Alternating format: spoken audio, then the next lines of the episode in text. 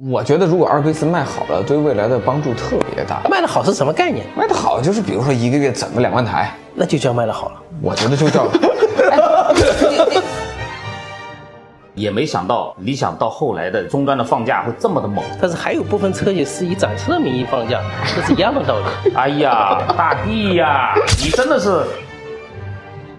今天我们又一次邀请到了羽毛哥、大地还有文翰。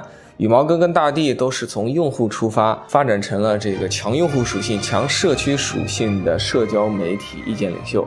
上一次我们四个人聚在一起是情人节那一天，可能是因为节日的原因，气氛非常的友好，大家也刚刚认识，彼此很给面子。大半年过去了，时过境迁，哎，这火药味是越来越浓。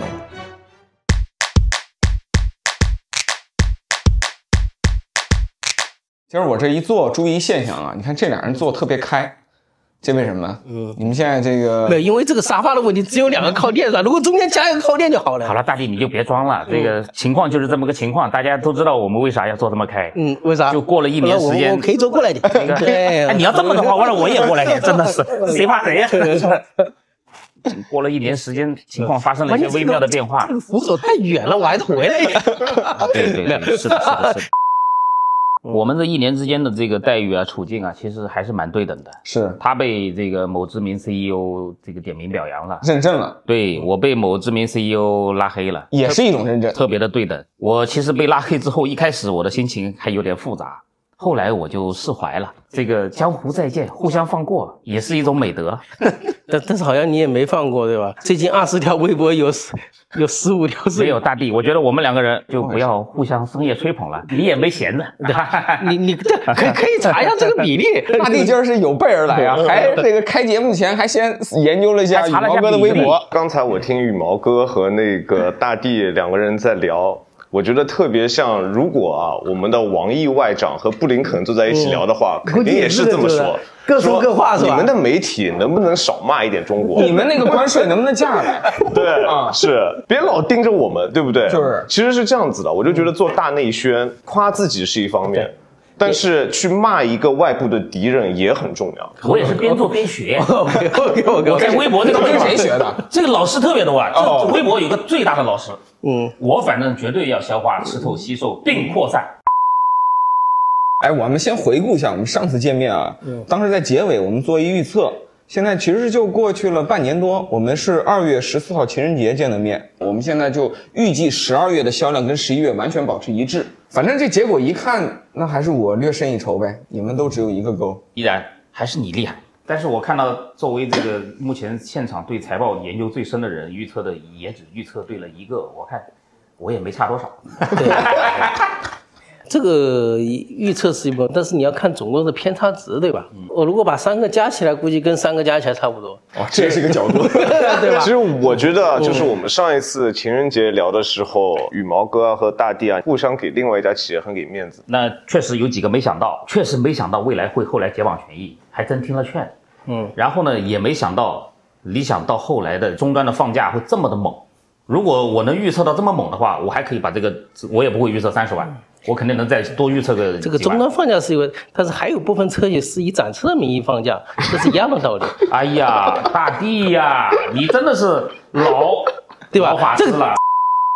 这样吧，我们还是进入这个今天这个新话题。这个这个未来明年大家都有一个非常大担忧，整个二四年未来品牌不会有八百伏的这个技术，但是似乎现在所有的新车都在重点宣传这玩意儿，会对未来造成很大的困扰吗？这种困扰，我觉得没有必要去回避。我觉得未来在过去的这六到八个月当中，换电这件事情还是占据了很大的公众心智的。我觉得接下来还可以好好的去把它讲透、讲清楚。关于换电，你有什么地方感觉这六到八个月跟之前有质变呢？全国所有的换电站都挂上了中文的 logo，未来换电站，不再也不是洗车房了，是吧？对，再也不再也不会有人说这是洗车房了。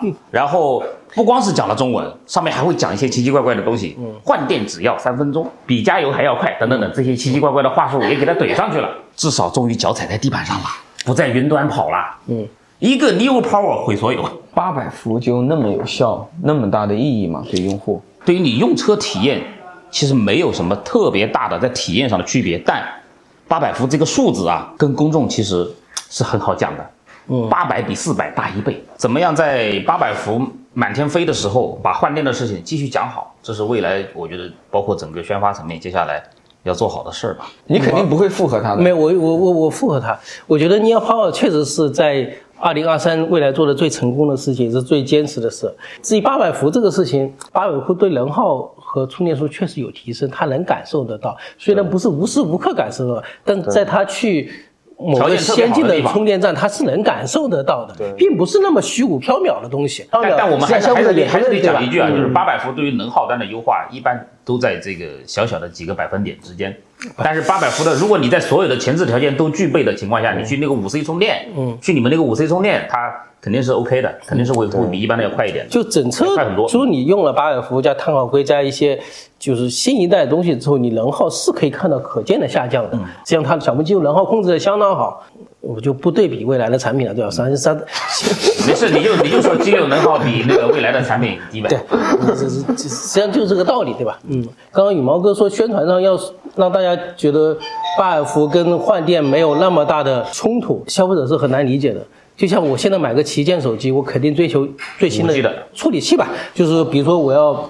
什么八进骁龙三八进三对，八进三。那我买个旗舰的，我肯定不会买上一代的八进二、八进一，对吧？对，这个是个，这个是消费者心智。我记得我们二月十四号讨论的时候，也讨论过以前油车三缸机和四缸机，很多三缸机的动平衡其实做的比 四缸机还要好，但是别人就是要这个数字非常的重要。八百伏我们知道从理论上面分析，它有各种各样的优势，对不对？它电流小，你可以用更细管径的那个电线啊，整车重量可以下降，电耗都会变好。但是大家其实最直观的理解还就是八百这个数字比四百要大。除了像三缸、四缸啊，也特别像早期大家记得笔记本电脑嘛，嗯，最早是单核处理器，后来出现一技术叫双核处理器，对哎呀，这消费者管它是什么双核，就是很弱的双核，他都觉得比很强的单核好，尽管事实上不一定是这样。对，今天的八百伏也一定存在这种问题。我跟你说，现在市场上就有一款还挺热门的车，嗯，是八百伏，嗯，它的能耗比有些四百伏的车还高。变压八百伏它是。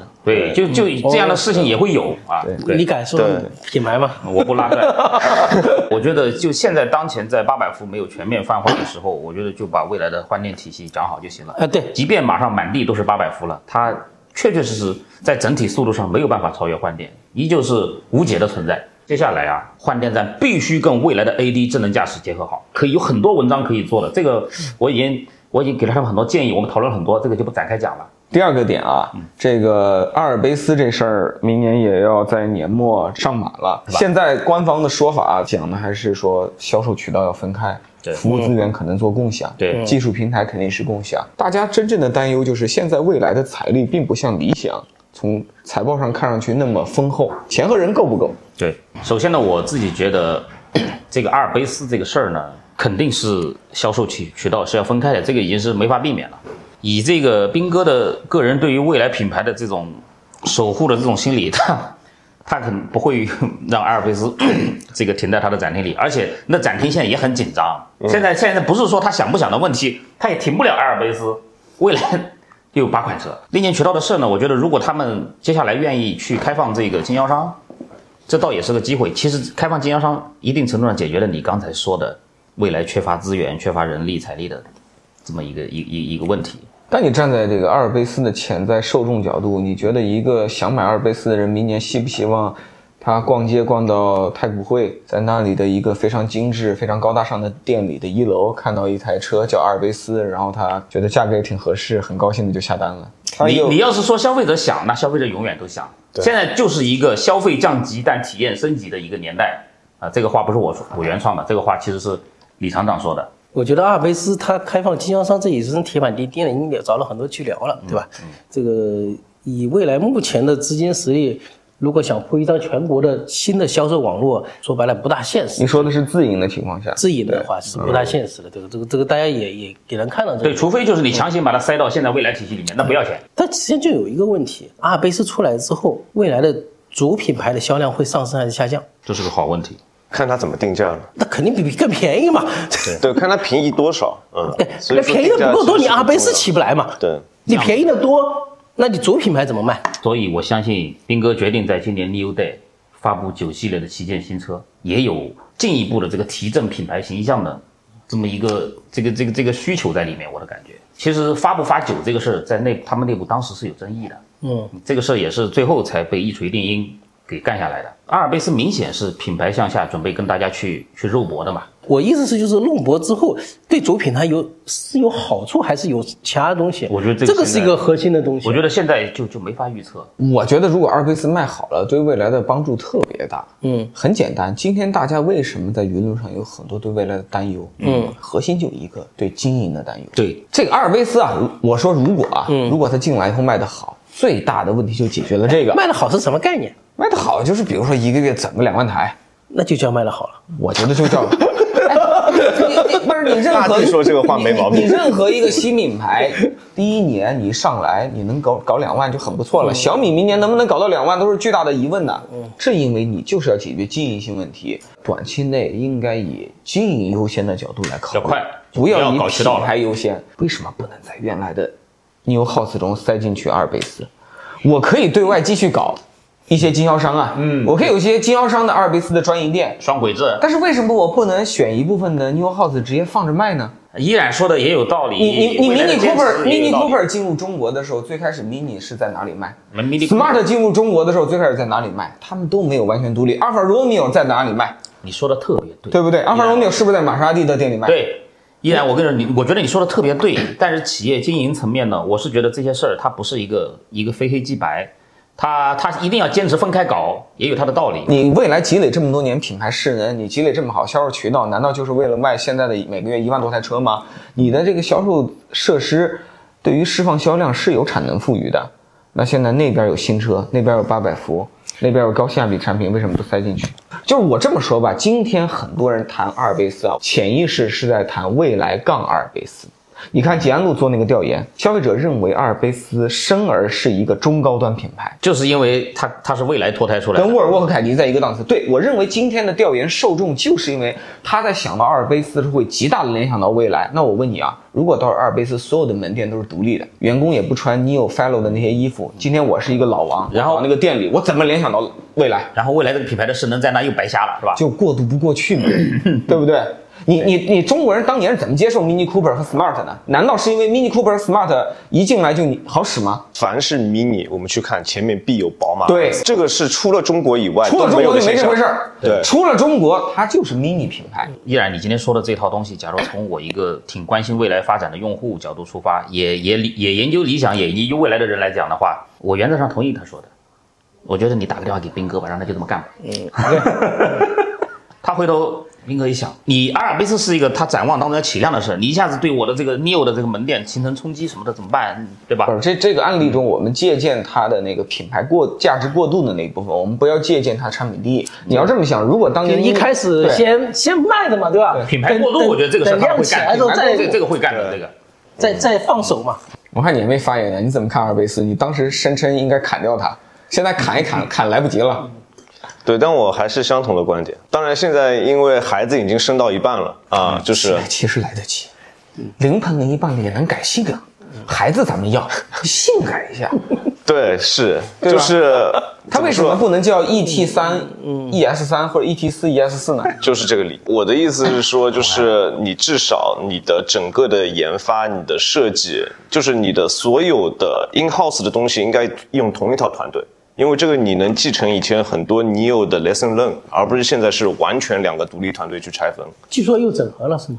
现在应该是在整合中吧，我也不是特别确定。现在它的拆分是为了打造两个独立品牌，所以组织它希望独立。嗯，但是你的建议和感觉是，其实就觉得就对啊，就是一是啊，因为你这样子的话，你其实可以体系化效率上面提升非常多。然后如果做的再激进一步，就应该是阿尔卑斯和尼欧式供电。这一点我其实是保持中立。前面羽毛哥说的也有道理，就是你现在未来展厅，未来有这么多车，以后阿尔卑斯的车子也会非常非常多，因为我知道他们已经在规划很多台车子。一个小展厅里面只能放四台车子，你该怎么放？然后那个，当然依然说的，我也觉得有道理。就是如果阿尔卑斯它现在不依附于未来的品牌势能，你重新要去做一个新品牌的话，我觉得你要让公众能够再重新的认识到一个新品牌，这个是太难了。阿尔卑斯全国现在有一万万人知道有阿尔卑斯这个东西吗？刚才文海又说了一个事儿，一不小心说阿尔卑斯规划了好多款车，从长远来看，肯定要分开。你看但是短期是要分开的，我靠，就是你如果是只有一那还那那还是那那既然这样，还是长期主义比较好，还是分开吧。我现在觉得长期主义它也不能影响短期的执行，你要先活下来，你你要先活下来你小时。候语文背诵能力可以啊，哎我发现 羽毛哥，这边我来说一件事情啊，就是我爸妈那个年代，上海的房子特别紧张，对你就知道吗？就是很多人结婚，像我爸妈他们是没有新房子住的，对那怎么办呢？先和爸妈挤挤在一起。对。对，等到过几年后条件好了，你再搬出去。文翰的意思就是遇到一个对的人，先结了婚再说。对至于房子在哪，然后就没有房子，再看谁的房子先生一窝，马上就能衍生出去了。因为我的判断，我觉得未来还是会单独发一个品牌，单独来卖。虽然我同意你们的想法，但是我觉得，呃，这不是不是未来的长期主义。对对对说实在话，因为这个东西牵涉了品牌的东西，呃，还是牵一发而动全身。我已经想致敬长期主义了有有些时候，你走出了第一步，你后面就各种妥协了。其实我们前面说到长期主义啊，我觉得如果说现在那个斌哥他的口袋足够的深，当然是应该把两个品牌全部都分开来，然后全部应该直营。对，但是我我想说的是，当你口袋不够深的时候，恰恰不应该去找经销商。如果从长期主义去看，因为一旦引入经销商，经销商的服务品质你是很难去把控的，这一点依然肯定很清楚。而且我就这么问你，今天你是老王，走进家阿尔卑斯的经销商店，然后你跟销售顾问聊两句，你问销售顾问为什么要买这个车，销售顾问会怎么说？这车技术比未来还好，一定便宜十万。对，嗯，一定。对，再我问你一个问题，那你走到未来的店里去，未来销售会这么说吗？这个道理就跟你现在走进特斯拉店里，其实销售就会观察你今天是一个高预算用户，我就引导到 Model S；你是一个普通预算用户，我就 Model 三。我我我永远说的是两个不同定位，我不会说哪个不好，明白吗？但前提是一个品牌。其实一个渠道多品牌在汽车行业全球范围是非常多的实践的。我就举一个大家都知道捷豹路虎，捷豹路虎非常多的店不就是一个店双品牌吗？这么多年也没有问题。而且当年 Mini 在那个宝马的渠道里生存了这么久，我们也没觉得有问题。就我我认为，就要么就在未来体系里面，要么就彻底分开，中间地带混合动力不要，交叉火力不要啊。不是不是混合动力表，而是就是说长期主义和短期主义合并一下，不要太合并了，该长期就长期哎，。我觉得，我觉得依然刚才说的那个是特别的，特别的这个短期主义啊。我我觉得反而是长期主义，你能够让第一批的阿尔卑斯的用户知道阿尔卑斯的体验应该是什么样子的，它应该是和未来是一脉相承的。对，哎，我们就聊到未来的第三个问题，就是纳巴赫啊。我其实想抛一个跟未来相关，但也跟行业相关的问题，就是在二四年，其实中国的汽车爱好者会发现第一批规模化的中国的新车要挑战一百万左右的售价。你看，今年我们刚刚迎来了仰望 U 八、U 九，对，马上是未来迈巴赫，明年还有个华为的迈巴赫。大家怎么看这个一百万左右的这个概念？这个是我们这个这个行业发展到这的必然之路吧。因为各个企业家都特别喜欢打造百万级的产品，心中都有百万级之梦。第二个呢，回到未来本身上，有那么一波用户买到 ES 八，可能不是说 ES 八贵，而是 ES 八是目前最贵的。他们家最贵的，可能还可以。那 E E P 九那不算啊，你得有一个正经的、稍微接地气一点的这个百万级的车。所以市场需求呢也已经涌现到这儿了。我相信那个车它还会有一定基础销量的，无非就是令人觉得尴尬的是什么呢？它现在这个基础型的其他的这些八款车在销量上没有达到大家的预期。嗯，如果在销量上达到大家的预期的话，我觉得迈巴威的这种出现就更加的顺理成章、顺其自然啊。我觉得这个是中国的车企、新能源车企以电气化的这种变革为契机，做这个百万级的车，这是必然的。而且不论某一个项目会不会失败，不会影响后续的车继续干百万级的，一定会继续干下去的，直到成功为止。我同意啊，说的挺好。对，不断的中国产品在升级迭代，肯定是一步步填补这个空缺，一步步向上发起进攻，对吧？其实我们做任何产品，它都是要考虑一点，就是老百姓需要什么，我们能给到什么。对。那现在我觉得车企做百万车子，是因为车企觉得我能够做出百万水准的车子了。嗯，接下去的一个问题就是回答是老百姓需不需要百万的国产的车子？这个问题我跟哎，我意味深长。这个问题啊，最近有一个投行的一个人和我说过，他们做了一次调研。如果你现在有一百万的闲钱，你会是去买保时捷还是去买华为的车子？好，我们现在来猜一下，选华为的比例是多少？百分之十以内。我觉得百分之二十。那我觉得肯定超过百分之五十呀。保时捷一百万的车是什么样的驾驶体验？很差的呀。投行的调研结果是百分之五十，对啊，这个很正。让我感觉非常的震惊。不用震惊，啊就是太简单的道理。这个这个调研是这样的，一个犯人群，嗯，回答是打嘴炮。我刚说的那个不到百分之十，是真要更多只是真要真买真要真要行动。就是如果这个回答不是一个简单按钮，而是一个大定定金五万，你发现这数据又不一样。但是不管怎么说，就是有可能现在就是有这样子有钱的老百姓需要去消费一个中字头品牌的高。端的东西。对，是，所以说各个车企都觉得可以在这边发一发力，这样子的民族情绪以及那个工业能力，在日本当年已经发生过。雷克萨斯造 L LFV，本田造 NSX，对对不对？然后日产造 GTR，对，就是因为当时日本的民众有了这样子的需求，有了这样子的民族主义的情绪，他们的当时的呃 OEM 也有了这样子的能力，所以就对顺其自然的发生。是对，这是属于中国的时代，华系车的时代。鼓掌鼓掌，是上高度了。那为什么李厂长不搞个百万级车呀？这中国车时代，很简单嘛，我百万级车卖你五十几万不更好吗？我我反正对吧对李厂长有一个对吧？这个对对对这个但我针对你这回答，我换个问法，你怎么不做个价值三百万的车，但就只卖一百万？这个，我觉得这个市场容量太小嘛，对对一个企刚才对一个正常企业是不划算的嘛。你这自相矛盾了。你刚才说但，是在那个调研中，一百个人当中有五十个以上会选择华为，只有不到五十个人会选择保时捷。我我我当时保时捷在中国一年能卖多少台？你你你先先停一下，他说的是有一百万闲钱的人，我觉得在中国有一百万闲钱的人不多。我觉得中国能买保时捷的人都是有闲钱的人，谁谁没有闲钱还买保时那捷？呃走走金融的还不少。不不不，那不是这个意思，这个差距很大。我能做到百万级吗？但是我可以五十家的价格能够给你，我是不是形成一个品牌和销量的正循环？这是一个美好的愿景。对，这就是一个美好愿景。这也是李厂长反复说的，呃，消费降级、体验升级，嗯，这个事儿嘛。观众朋友们，观点啊，注意要看核定本啊。感谢总监。嗯，我我我有个观点，我想说一下。嗯其实对于未来而言，做卖一个八九十万的车或者近百万的车，这个事儿我相信，如果只看价格的，一定会有人买的。嗯，它的挑战在于，如何起量？不不不，不是不是不，就是如何起量？不是不是，它的很简单。理想的朋友永远在谈量。不，量这个很简单道理嘛迈。迈巴赫的量不重要，我觉得对于他们真正的产品端的挑挑战是七是做成这个样子的，这个时候就去做九，他们到底有没有准备好？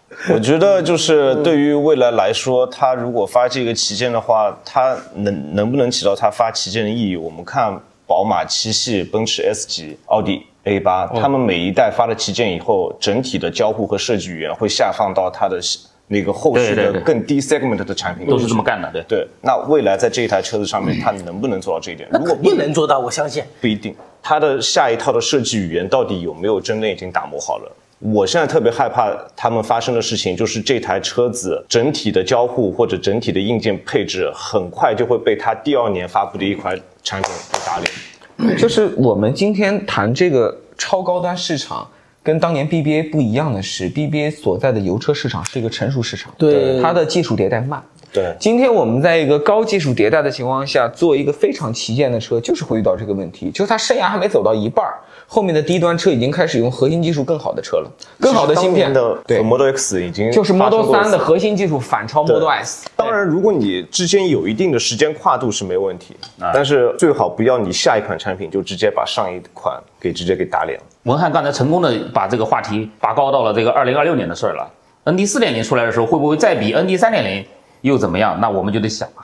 反正我还是蛮好奇的，它还能在高算力和高性能上面再卷出什么不一样？觉得卷不出来啥来了，幺零幺六 T 根本都用不太完。对啊，所以说啊它是靠什么去支持它 ET 九比 ET 七好很多呢？难道只是尺寸大一圈，后排多点功能吗？嗯，当然不止，它还有一些传统的方面的这种定义来拉高它的就是。就在用传统的方式来对传统的东西、老祖宗 的东西，你又不能丢对对对啊。就对 BBA 的就是镶金边啊，对对，像手工缝线，对啊，这个 怎么会扯到镶金边上面去？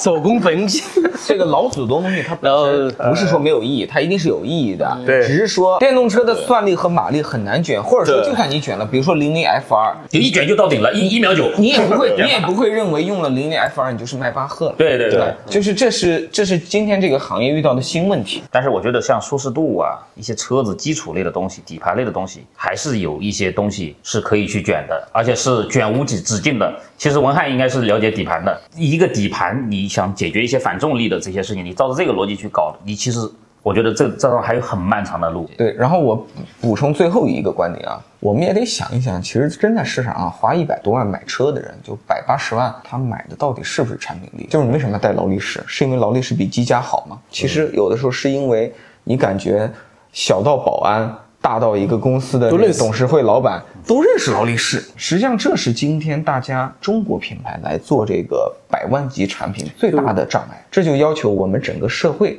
是不是在思想，嗯和这个消费意识上能够有比较大的改变。我们家有两个五六十岁的老大伯，都是开奔驰 S 级跟宝马七系的。有一次在在饭桌上突然跟我说，喊我的小名，说你是研究车的，我马上要买那个华为 M M 十，说我要换车了，我奔驰不要了。嗯都是尊贵的奔驰 S 级 W 二二的车主嘛，嗯就是他们用的那个手机都是全华班。嗯，就是恨不得就加价买各种叉五的，就是那种选手。他说那个车可能要五六十万，五六十万买，就根本就不是预算的问题。我看他那个气势，如果是华为有一个九十万、一百万的车，嗯马上都得买。华为有这方面教育用户的先导型的这个要义在这儿。那它先导型的教完了之后，那大家假如真的想去看国产百万级，大家都有各种百万级的产品，都可以多看哎，看。现在那仰望 U 八卖的好吗？一个月卖小几百台，如果能一个月稳定的卖小几百台，我靠，这也 这就很厉害呃，了。能稳定就很厉害。嗯，哎，一个五百台是非常厉害。嗯。